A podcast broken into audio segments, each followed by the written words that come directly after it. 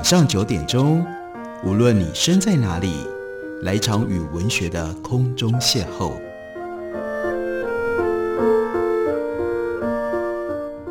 杨照谈书，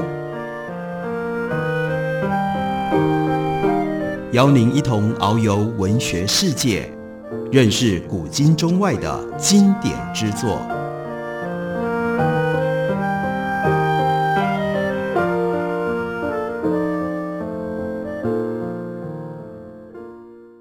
各位听众朋友，大家好，欢迎收听杨照谈书。本节目以台北广播电台 FM 九三点一，每个星期一到星期五晚上九点为大家播出。我是杨照。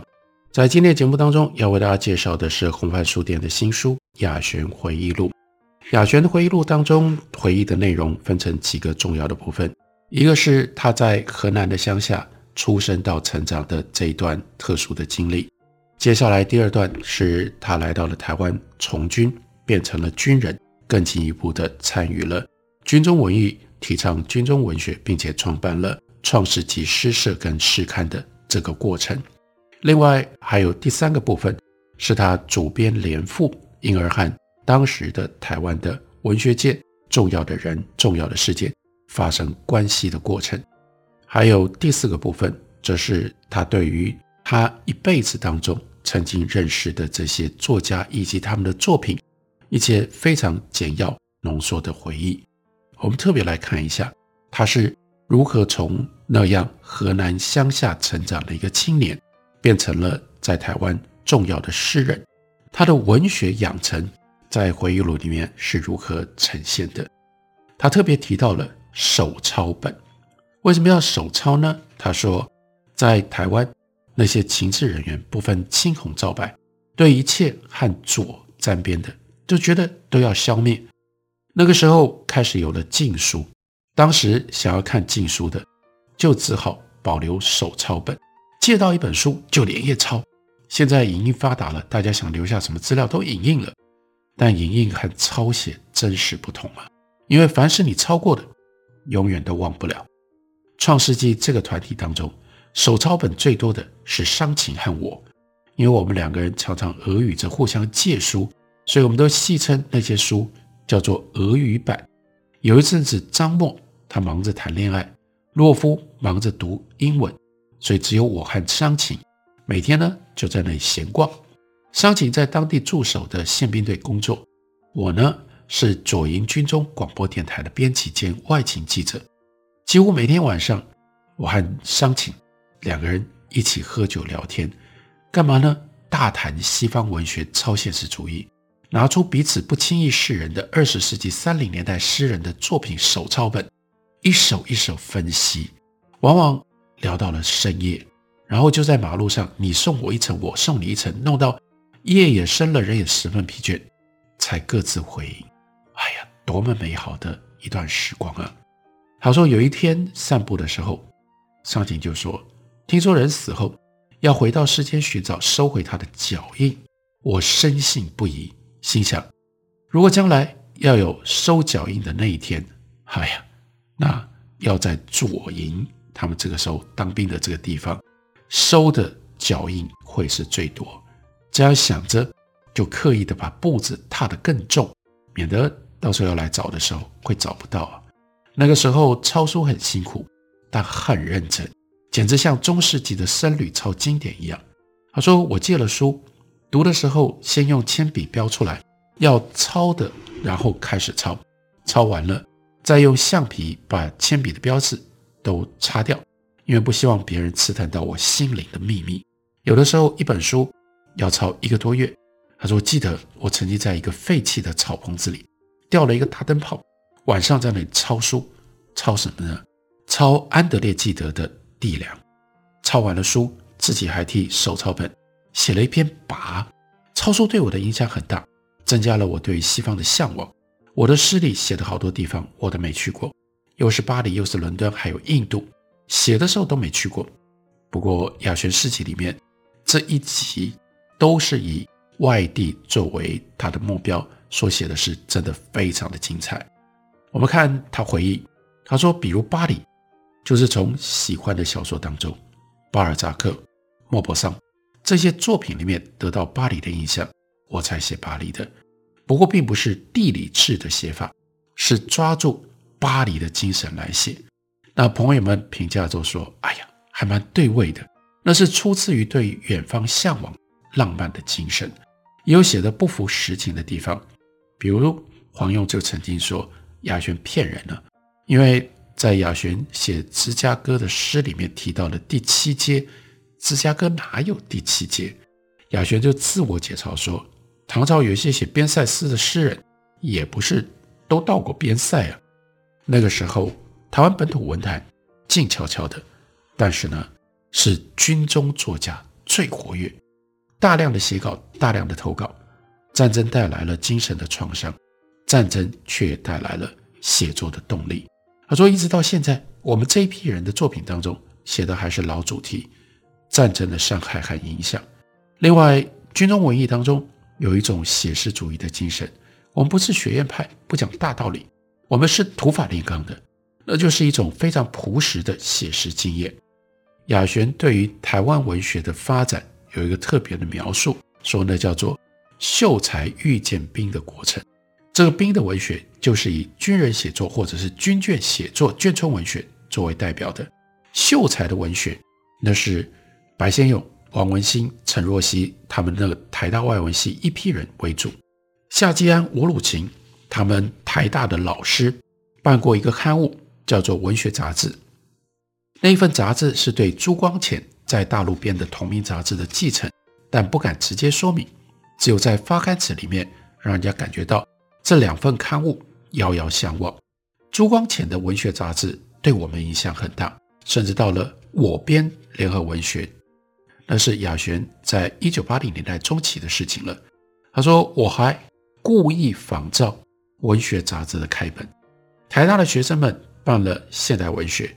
最主要的负责人是白先勇和王文兴，南部的这些军人和军眷的作家，高雄新生报的西子湾副刊，中华日报在台南，中华副刊是他们发表的主要园地。出书的话，就交给大业书店的陈辉。陈辉当年曾经在巴金主持的文化生活出版社见过大场面。大业文丛的这批作家北进了之后，因为大业出版社是在高雄，所以北进，于是南部的这些兵和北部的这些秀才见了面。这倒不是秀才见了兵有理讲不清啊，倒过来，这是秀才和兵相互尊重，结果好得不得了。因为兵的文学是讲经验的，秀才的文学是讲学问的。文学不能够只有经验，也不能只有学问。经验跟学问要加在一起，结果就使得创作得以壮大，两路人马都变成了朋友，就使得台湾的现代文学发展质地非常的结实，气氛非常的昂扬。他接下来举了西方文学的例子，法国作家罗曼·罗兰和俄罗斯的作家高尔基通信的时候，高尔基说，罗曼·罗兰的文学是把轴部磨破得来的，因为罗曼·罗兰。受到完整的法兰西教育，他都是在图书馆里看书，所以他的袖子轴部在橡木桌上磨破了，才得到他的文学，是从学问里面得到的文学。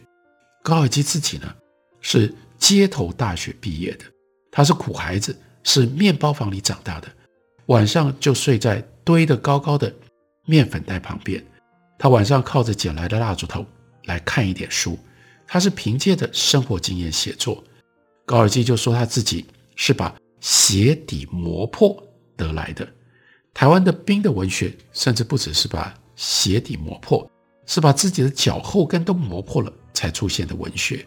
白先勇他们则是像罗曼·罗兰那样把袖子磨破了的文学。兵和秀才文学的结合，也是高尔基和罗曼·罗兰的结合，最符合。文学的优生学，因为彼此不同质，才产生了新的东西。太同质了，不容易创造新事物。在台湾，新诗最初的发展，除了受到大的政治、社会、文化环境影响，也有它自身独特性的限制。这个新诗，依照雅璇的看法，刚开始地位不高。刚到台湾那个时候，向别人介绍你说：“哎，这个人是写新诗的。”对方一定投以奇异的眼光，心想：这个人好端端的，干嘛去写新诗啊？朋友见了你会问你：怎么，你还在写你们那个新诗吗？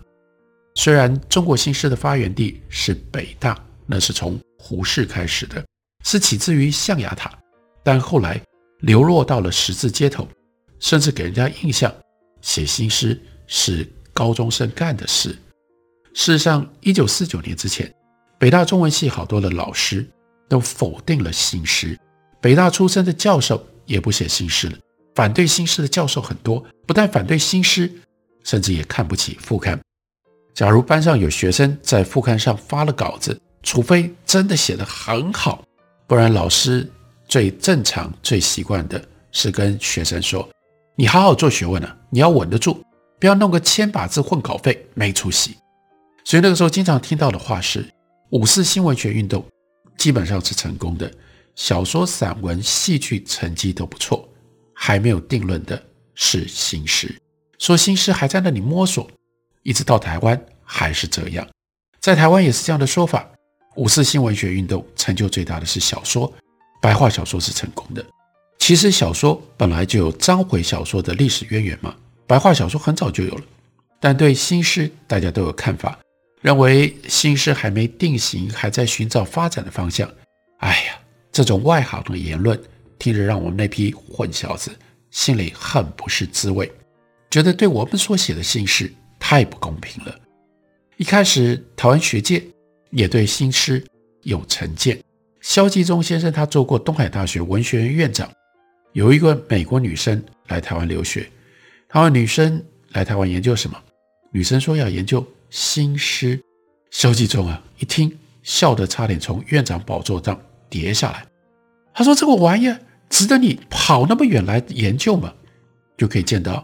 当时社会对于新诗的看法，萧继中还翻译过雪莱的诗啊，但是在看待自己的现代诗，他的思想还是很旧的，对于新诗还是很不了解，所以亚璇在回忆录里仍然感叹呢、那些年代写新诗的人是异端。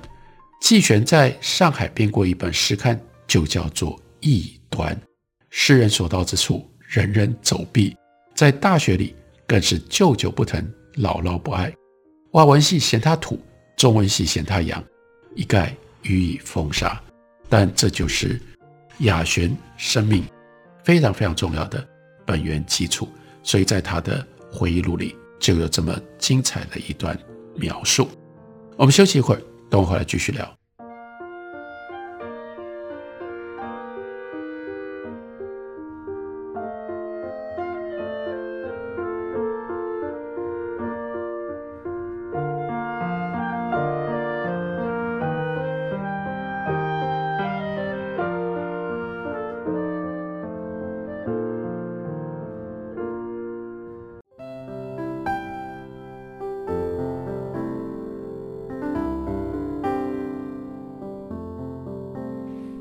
见台北的身影，拥有颗热情的心，有爱与梦想的电台，台北广播 FM 九三点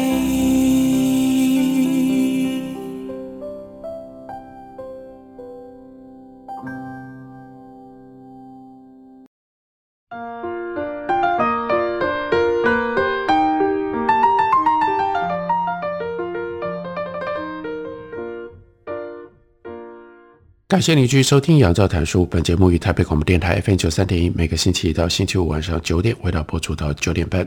今天为大家介绍的是红帆书店的新书《亚璇回忆录》。在回忆录当中，亚璇不只写自己，他另外写了他所认识的一些台湾文学史上重要的作家。我们来看这一段，他回忆朱心凌、司马中原、段彩华。那个时候，他们号称军中三剑客，或者是军中三大小说家。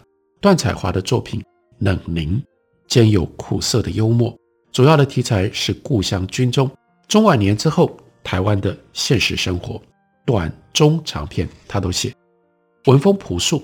段彩华是江苏人，在山东念中学，沉默寡言，刚毅木讷，神经质，但又有特别的幽默感。他一生最爱的小说还能是什么呢？《红楼梦》。有人问他说：“你看过多少次《红楼梦》？”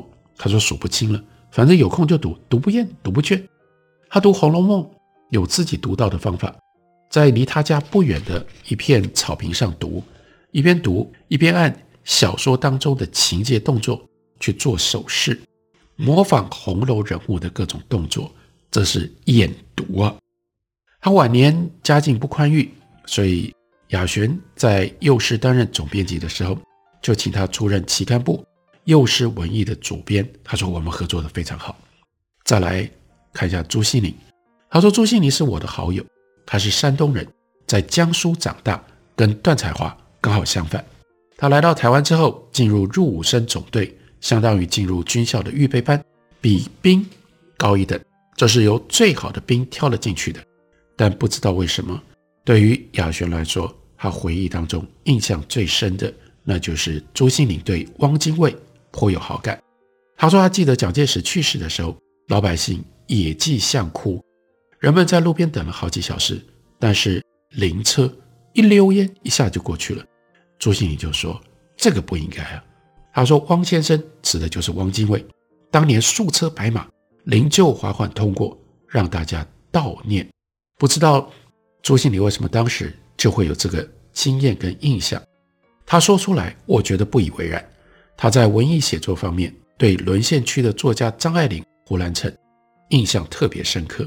他曾经和张爱玲通信，在台湾没有几个人能收到张爱玲的回信，张爱玲很少回人家的信。”但张爱玲却回朱心凌的信。朱心凌三个女儿都能够写作，在文学成长期间一度都受到张爱玲笔法的影响。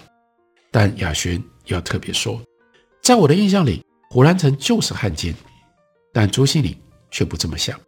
朱西甯还把胡兰成接到台湾，住在他台北新店的家里，邀请文艺朋友到他家去听胡兰成讲《易经》。朱西甯的孩子。朱天文、朱天心、朱天一都有文学的天才，女婿也都写作，他们被称为朱家班文学的巴哈家庭。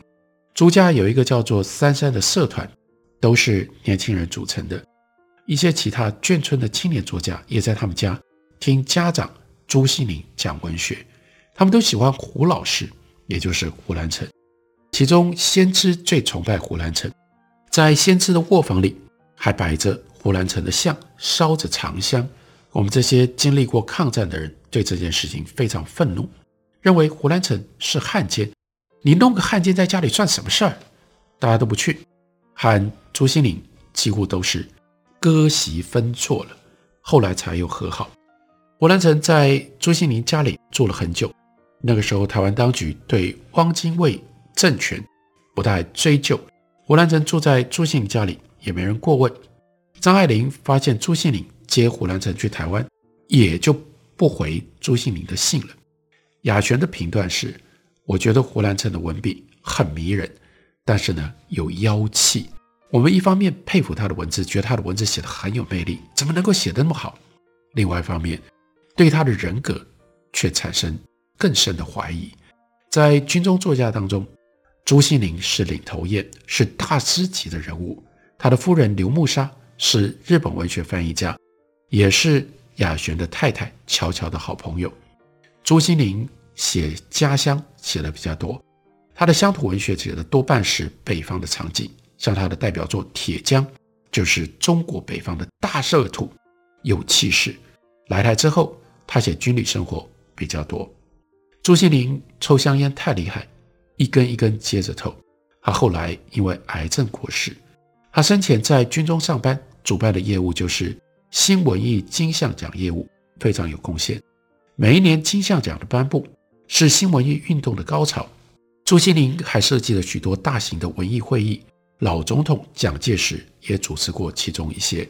朱西甯不止影响了军中的写作，也影响了军眷的写作，而且兼及眷村第二代的孩子们的写作。有一年，朱西甯的头发。全部掉光了，我见到他几乎不能相认，很惊奇地问他到底为什么？他说他也不知道，只是向上帝祷告，再给他十年的时间，让他可以完成他没有完成的著作。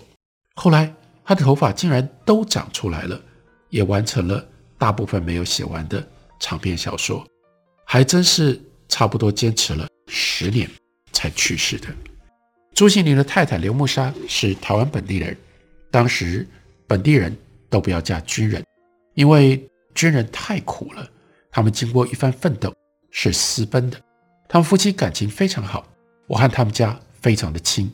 朱西甯过世的时候，我已经来加拿大了，不在台湾。我回台北拜访刘慕沙，问他朱西甯安葬之所在，想要去祭拜。他说就在楼上。我奇怪怎么会葬在楼上？我跟他上楼，发现西宁的骨灰坛就在刘慕沙床上的枕头边。慕沙大概每天摸坛子，被他摸得起明发亮。我就站在床位，向着床行礼下拜。慕沙回礼，连着说：“亚轩来看你了，亚轩来看你了。”我劝他保重身体，不要过分难过。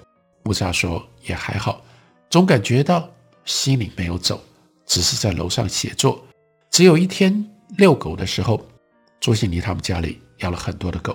他和狗说找大大，大大就是山东话里面讲爸爸，却看到众狗仓皇四顾，他才觉得西甯走了，心里面伤痛。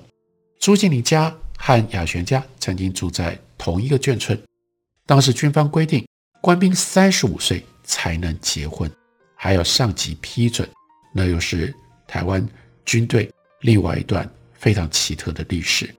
如果不足年龄要结婚也可以，但是就会没有眷补，就是眷属补给，也没有眷粮。眷粮是食物，给送到家里，有粮，有米，有面，有盐，有油，不多，但可以维生。